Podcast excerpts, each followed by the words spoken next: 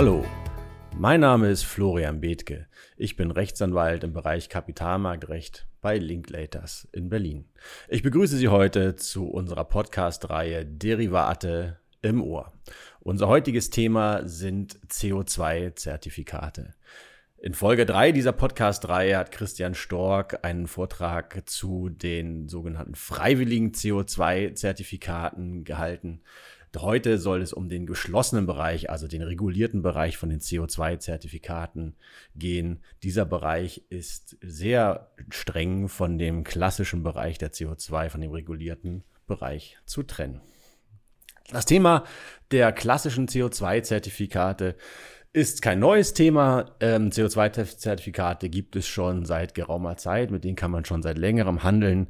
Es gibt gleichwohl ähm, insbesondere neue Dokumentation unter dem DRV, auf die wir heute eingehen wollen. Vorher wollen wir uns noch mit dem Markt insgesamt beschäftigen, den CO2-Markt insgesamt einen Überblick geben, was sind CO2-Zertifikate eigentlich und auf die Regulierung dieser Zertifikate eingehen. Mit CO2-Zertifikaten meinen wir in der heutigen Podcast-Folge Zertifikate, die dazu berechtigen, CO2 auszustoßen. Dieser Bereich ist, wie gesagt, reguliert. Hier gibt es eine sogenannte Emissionshandelsrichtlinie.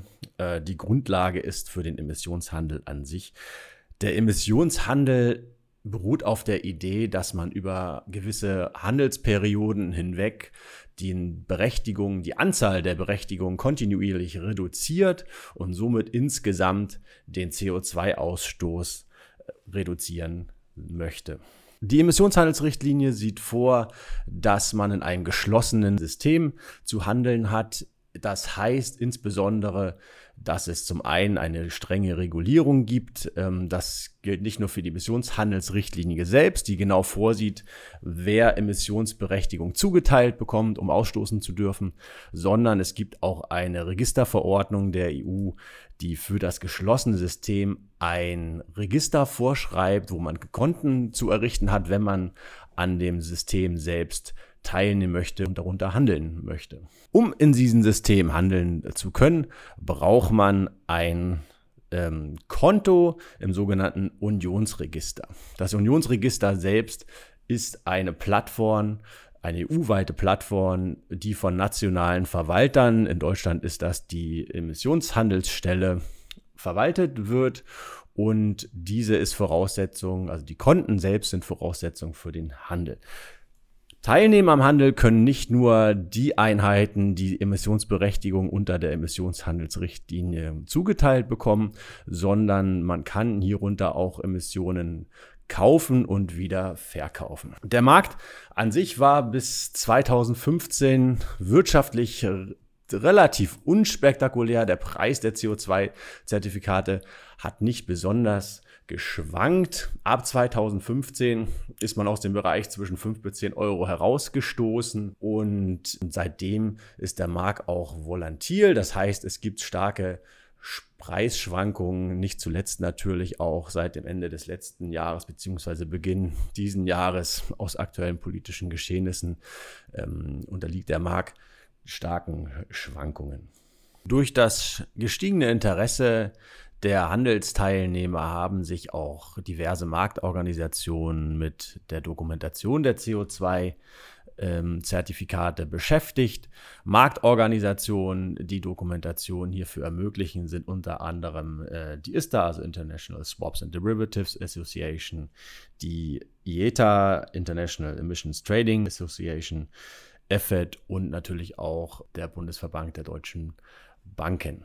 Während zum Beispiel die ISTA kontinuierlich aktuelle Dokumentation für den ISTA-Rahmenvertrag entworfen hat, gab es für den DAV-Emissionsrechte-Anhang einen relativ alten Anhang, ein altes Muster, das noch aus der zweiten Handelsperiode ähm, kam. Inzwischen sind wir in der vierten Handelsperiode angelangt und seit Anfang des Jahres, seit April, hat auch der BDB einen neuen DRV-Emissionsrechte-Anhang veröffentlicht.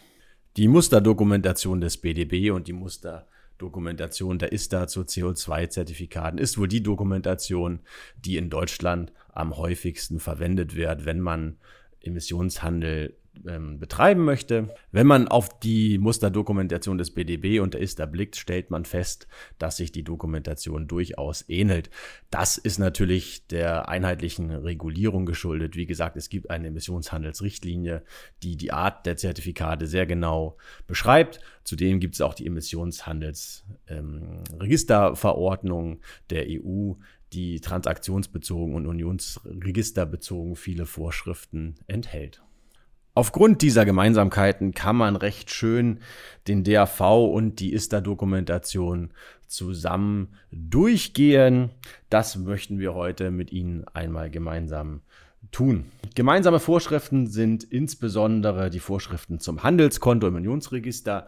Es ist klar, dass man aufgrund der Geschlossenheit des Systems ein Konto braucht bei der jeweiligen Emissionshandelsstelle für das Unionsregister und an, um an den Handel teilnehmen zu können. Die geläufigsten Arten, Transaktionsarten sind wohl im CO2-Bereich die Swaps und Termingeschäfte und die Optionen. Die sind im DRV-Emissionsrechteanhang geregelt, sprich die Primärpflichten sind dort beschrieben. Unter ISTA geschieht das unter Einbezug der ISTA-Definitionen. Die entscheidenden Vorschriften sowohl im BDB, Emissionsrechteanhang, als auch in der ISTA-Dokumentation sind wohl die Bestimmungen für den Fall, dass mit dem Register etwas passiert, beziehungsweise die Transaktion unter dem Register nicht abgeschlossen werden kann, sprich die CO2-Zertifikate in irgendeiner Weise nicht übertragen werden können. Der einfachste Fall ist die sogenannte Aussetzung des Registersystems und da ist dann nennt man das, das, der, das Abandonment of Scheme. Das heißt, das Registersystem der EU wird beendet. Dann ist die Rechtsfolge sowohl unter ISTA als auch unter der DAV-Dokumentation, dass man eine Kündigungsmöglichkeit enthält. Dann ist die Standardfolge des BDB als auch der ISTA, dass die Transaktion rückabgewickelt werden muss. Sprich, die CO2-Zertifikate werden zurückübertragen, beziehungsweise da das ja nicht mehr möglich ist, wird nur der Kaufpreis zurückübertragen. Was wir in der Praxis zuletzt häufiger gesehen haben, das ist insbesondere aus dem angloamerikanischen Bereich, ist, dass man versucht, die Transaktionen, soweit eine Aussetzung des Registersystems vorliegt, nicht einfach zu beenden, sondern die Transaktion auch zu bewerten und dann zu beenden. Diese Rechtsfolge ist wie gesagt standardmäßig in der Dokumentation nicht enthalten. Das heißt, hier benötigt es eine separate Vereinbarung. Neben dieser endgültigen Aussetzung des Systems gibt es auch eine sogenannte Registerstörung und da ist dann nennt sich das Suspension Event. Was meint das für ein Fall? Das sind insbesondere Verstöße äh, gegen Sicherheitsvorschriften, Verbindungsprobleme des Unionsregisters untereinander der einzelnen nationalen Verwalter, sodass die Transaktion vorübergehend nicht abgeschlossen werden kann. Soweit das eintritt, hat die Vertragspartei die sich auf die Registerstörung beruft, eine Mitteilungspflicht, die muss der anderen Partei Bescheid geben und dann verschiebt sich die Obligation, die Zertifikate zu liefern bzw. den Kaufpreis dafür zu zahlen, bis die Registerstörung wieder vorüber ist. Falls der Partei, die die CO2-Zertifikate liefern musste, aber eben aufgrund der Registerstörung nicht liefern konnte. Sogenannte Vorhaltekosten in der ISTA-Welt und auch unter dem DRV sind die als Cost of Carry bezeichnet, entstanden sind haben, sind diese Vorhaltekosten, falls vereinbart, zu ersetzen. Verzinsung dieser Vorhaltekosten erfolgt inzwischen unter Euresta. Unterm alten Emissionsrechteanhang unterm DRV war das noch unter Ionia. Das ist insoweit eine Abänderung, die man natürlich aufgrund der Benchmark Regulation in den neuen DRV-Emissionsrechteanhang zuletzt auch gemacht hat. Ab einer gewissen Dauer der Registerstörung besteht auch die Möglichkeit, dass die Einzelabschlüsse beendet werden und die geleisteten CO2-Zertifikate bzw. der Kaufpreis dafür rückübertragen werden müssen. Neben der Aussetzung des Registersystems und der Registerstörung kann es auch zu einer Abwicklungsstörung in der ISTA-Dokumentation nennt sich das Settlement Disruption kommen. Settlement Disruption ist alles, was den Einfluss der Parteien entzogen ist. Ähm, Vorrang hat weiterhin die Aussetzung des Systems und die Registerstörungen, soweit eine vorliegt. Abdecken möchte man hier alle sonstigen Fälle, die eben von diesen Ereignissen nicht betroffen sind. Ähnlich wie bei der Registerstörung gibt es hier auch eine Mitteilungspflicht und eine Verschiebung von der Lieferung und der Zahlung der CO2-Zertifikate.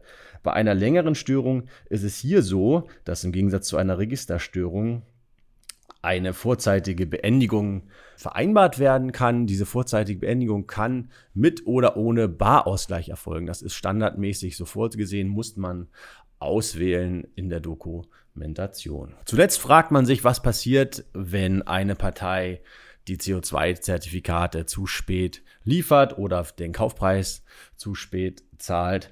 Diese beiden Fälle sind ebenfalls abgedeckt von der Dokumentation, sowohl unter ISTA als auch unter dem DAV. Unter ISTA ist das die sogenannte Failure to Deliver. Hier gibt es verschiedene Möglichkeiten, was die Parteien vereinbaren können. Insbesondere kann es sein, wenn nicht geliefert wird, also die CO2-Zertifikate nicht auf das Unionsregisterkonto geliefert werden, dass der Wiedereindeckungsaufwand der Partei zu ersetzen ist. Voraussetzung ist jeweils, dass auch eine Nachfrist nicht eingehalten wurde und diese Nachfrist kann auch individuell bestimmt werden.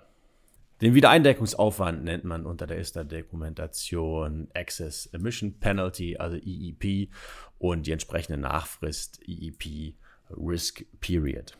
Speziell unter dem neuen DAV-Emissionsrechte-Anhang wurden ein paar Änderungen vorgenommen. Die habe ich jetzt hier ausgespart mit Ausnahme der Änderungen oder Umstellung der Verzinsung der Cost-of-Carry-Kosten von Ionia auf Aresta. Das war eine wichtige und natürlich notwendige Änderung. Ansonsten sind die Arten der CO2-Zertifikate angepasst worden. Und der Anhang insgesamt wurde selbst an die neue Terminologie unter der Emissionshandelsrichtlinie angepasst. Natürlich praktisch aufeinander abgestimmt werden müssen. Das ist bisher in Verhandlung und stand jetzt äh, meines Wissens noch nicht abgeschlossen worden. Ich habe eingangs gesagt, dass wir uns heute mit dem geschlossenen System der CO2-Zertifikate beschäftigen wollen. Wer da genau aufgepasst hat, hat natürlich mitbekommen, dass es inzwischen auch ein sogenanntes nationales System zum, Emissionshandels, äh, zum Emissionshandel gibt. Das ist unter dem Brennstoffemissionshandelsgesetz.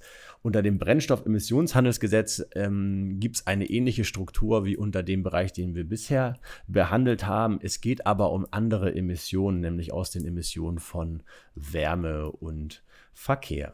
Strukturell ist die Idee jedoch äh, die gleiche, dass über Austeilung von Berechtigungen, die kontinuierlich reduziert werden sollen, der insgesamt der Ausstoß von Emissionen reduziert werden soll. Ich hoffe, dass ich Ihnen damit einen kurzen Überblick geben konnte in den letzten Minuten über den CO2-Markt und die Dokumentation und würde mich freuen, wenn Sie bei dem nächsten Podcast in der Derivate im Ohr-Serie wieder einschalten. Ich wünsche Ihnen einen schönen Tag und bis zum nächsten Mal.